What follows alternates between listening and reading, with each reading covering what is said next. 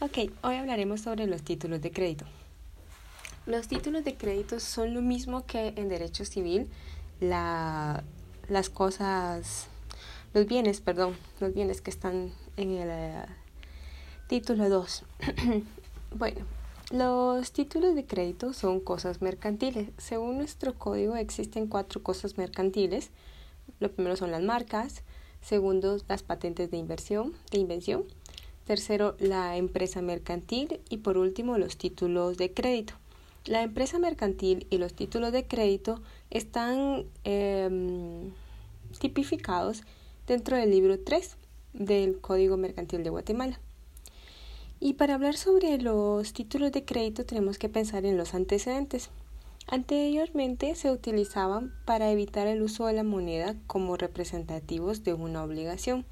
Esto obviamente era para cuando hacían embarcaciones, etcétera, por los asaltos que pudieran ocurrir. Ellos utilizaban estos títulos de crédito como representantes de una obligación. La definición correcta está en el artículo 385 del Código de Comercio, que indica que son títulos de crédito los documentos que incorporan un derecho literal y autónomo, cuyo ejercicio y transparencia sin la tenencia no puede ejecutarse. ¿Qué significa esto? Que obviamente que los, los títulos de crédito son documentos que incorporan de forma literal un derecho, son autónomos y que sin su tenencia no se puede ejecutar, o sea, tienes que tenerlo eh, para que pueda ser ejecutable. Bueno, los títulos de crédito son cosas mercantiles, como ya habíamos dicho, pero esto se tiene que entender que también son cosas o bienes muebles, según la tipografía, pero tipología del Código de Comercio, quien así lo establece. Entonces, en nuestro Código Civil tenemos que indicar que dentro de los bienes muebles también existen las cosas mercantiles o los títulos de crédito. Bien. Las características. Indicamos en la definición que es literal. La literalidad es una de las características y está en el artículo 391 y 401 e indica que el título debe ser interpretado según la forma literal y el alcance jurídico que él puede tener. ¿Esto qué significa? Que todo lo que está dentro del título es lo que incorpora el derecho. O sea, la literalidad, por ejemplo, si un título mm, dice anulado, literalmente se entiende que está anulado. Si un título dice endosado, pues se entiende que la literalidad es parte de. Entonces no podemos obviar ninguna de estas eh, de estos gráficos. Mm, segunda característica es la incorporación. La incorporación es por los derechos que los títulos incorporan. Mm, en los derechos, pues obviamente están las obligaciones de, de dar de una persona y de adquirir de otra. Entonces, pues esta es la incorporación, incorporación al derecho. Eh, la tercera es la autonomía. ¿Por qué la autonomía? Porque los títulos de crédito son autónomos, lo que significa que pueden ser trasladados y se traslada completamente el derecho. Sí, es la forma en la que lo movemos, lo transmitimos. Esto lo podemos encontrar en el artículo 394. También eh, existe, perdón, también otra de las características es la autonomía. Eh, perdón, la autonomía ya habíamos indicado, perdón, la última es el formalismo. El formalismo es porque los títulos de crédito, si bien el Código de Comercio establece y deja amplias aptitudes para que se puedan consignar, como por ejemplo en las acciones, que no establece que deben ir en hojas de protocolo con solemnidades, si, decimos así, sino formalismos sobre requisitos esenciales que deben llevar. Y si quieren ponerle cosas extras, pues también no hay problema, pero tienen que llevar los requisitos que la ley establece. Y estos requisitos pues son requisitos específicos o requisitos genéricos. Eh, perdón, actualmente se incorpora una nueva característica a los títulos de crédito que es la desmaterialización. La desmaterialización es la representación digital o no material. Esto lo podríamos encontrar en el cheque digital, que es el más el actual, digamos, sobre esta materia. Bien, la clasificación legal de los títulos de crédito. La clasificación legal me refiero a la que está establecida en el Código de Comercio de Guatemala. Y esta indica que los títulos de crédito se dividen o se clasifican en, número uno, nominativos, que está en el capítulo 2. Eh, indica que los, pues, los títulos de crédito tienen un título que lleva nombre de una persona y un registro que lleva el nombre de una persona, la misma es titular del título como el registro. Eh, segunda clasificación es a la orden. Esto está en el capítulo 3 e indica que lleva el nombre del beneficiario, sin embargo no lleva un registro. Por ejemplo, el cheque. El cheque ustedes pueden girar un cheque a nombre de una persona y no tienen que registrar de quién va a ser este, este cheque. Caso contrario, los nominativos podríamos poner las acciones que las acciones sí llevan el nombre del titular y el registro de accionistas en él deben ir marcadas pues lo mismo, quién es el accionista. La tercera clasificación que nos establece el código es al portador. Esto está en el capítulo 4 e indica que em, puede ir a nombre del portador y quien porta el título es el que lo puede ejecutar. Esta podríamos decir que es la forma más insegura de trasladar o de entregar títulos de crédito, sin embargo también es la más fácil para poder transferirlo. Y de esto pues podríamos pensar como los deventures o los cheques que nosotros ponemos al portador y la persona que los porta pues los puede cambiar.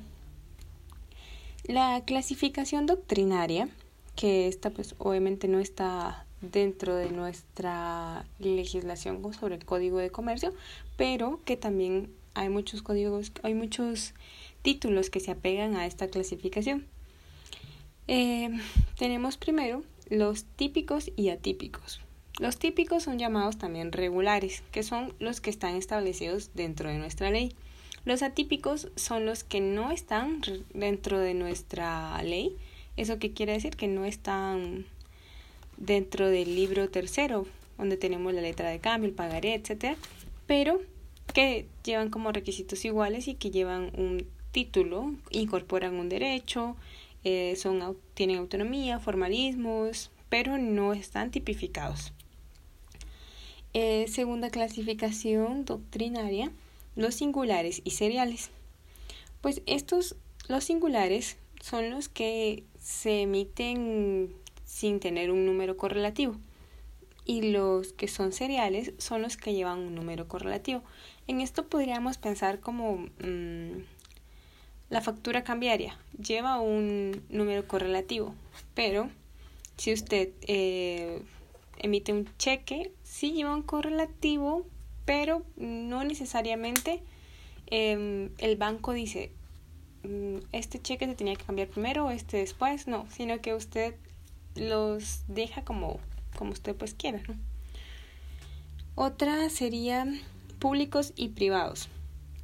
Públicos son todo lo que emana del Estado. Tenemos que pensar o podemos poner los bonos del Tesoro, que actualmente siguen vigentes y se, y se realizan. Y los privados pues son todos los que realizan las personas que no son el Estado. Los abstractos y casuales. Los abstractos son los que no llevan implícito el por qué ha surgido esto en relación al pago de qué es, sino usted simplemente emite el título y el título pues ya existe. Abstracto se entiende que hay una obligación pero no especifica cuál es. Mientras que los causales sí lleva indicado el, el, por qué usted está emitiendo ese, ese, título o el por qué usted tiene que pagarlo o, cobrarlo. Eh, por último, están los de pago, de participación y de representación. De pago podríamos pensar como los cheques, ¿no? Son los que solo son de pago, nada más, no llevan nada más.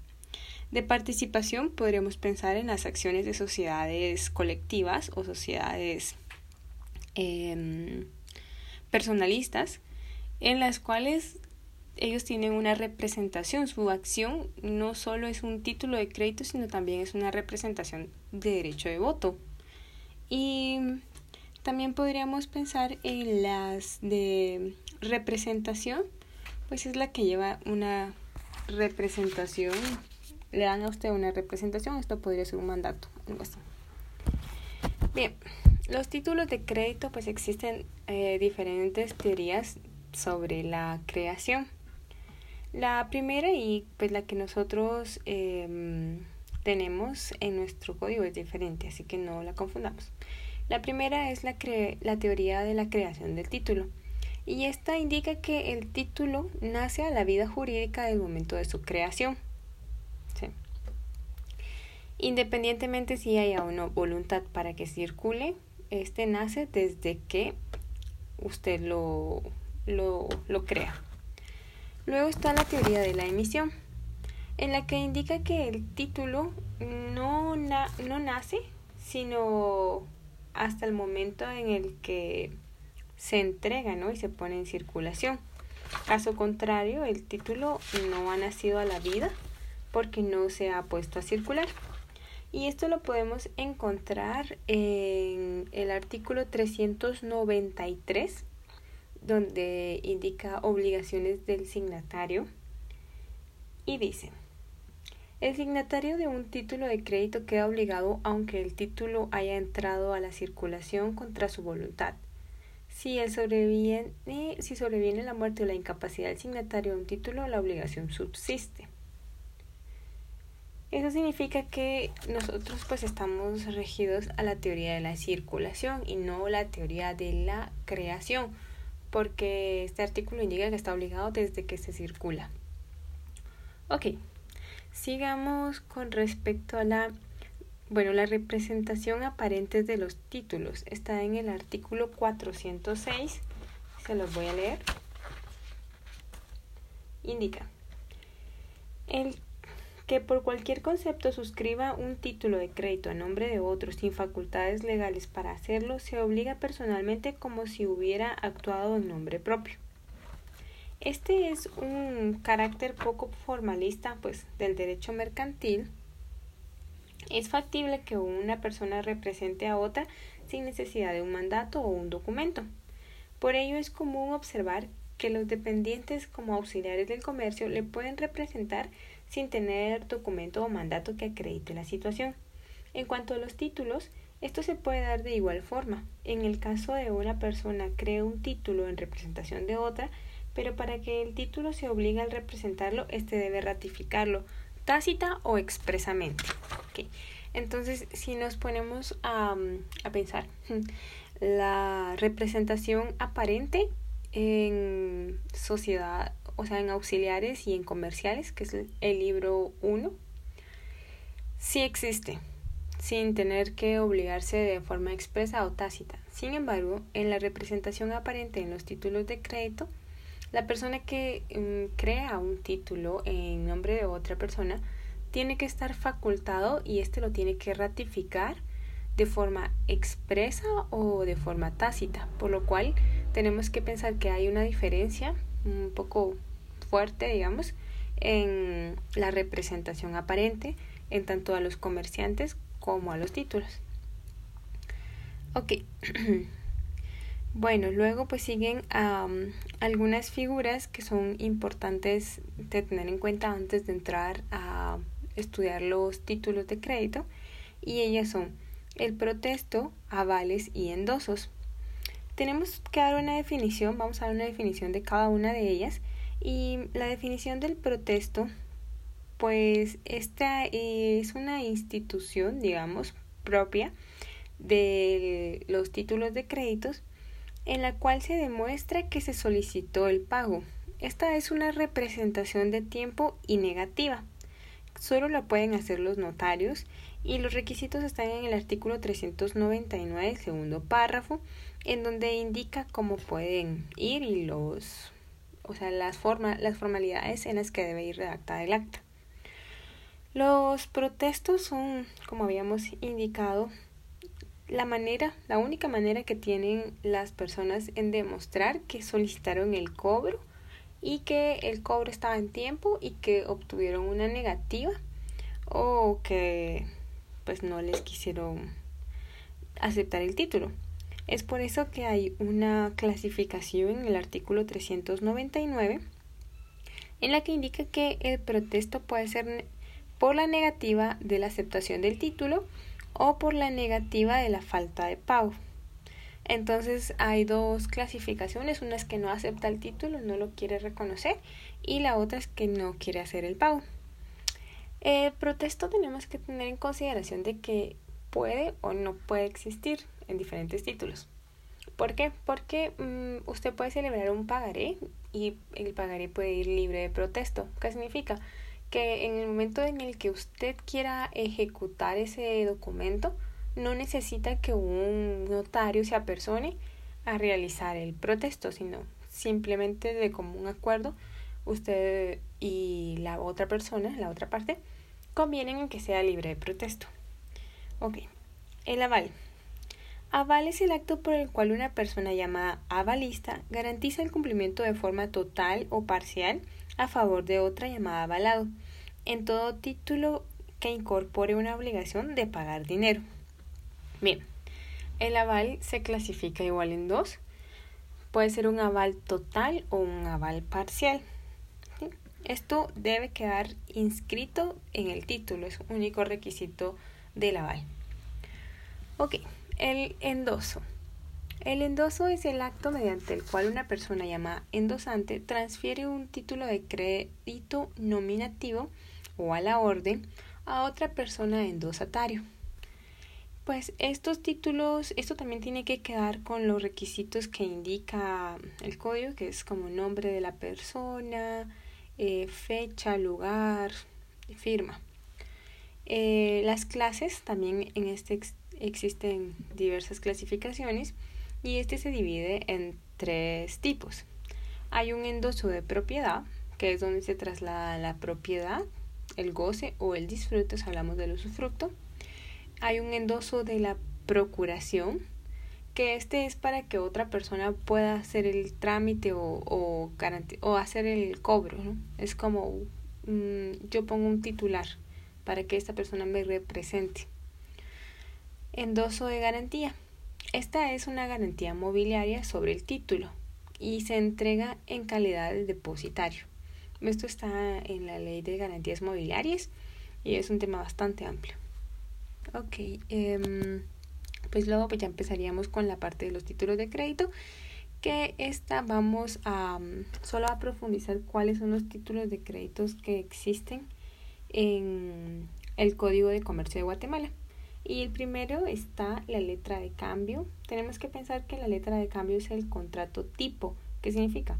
Que este contrato es el que da como mm, el margen, digamos, o es el contrato que nos muestra cómo es el camino para nosotros.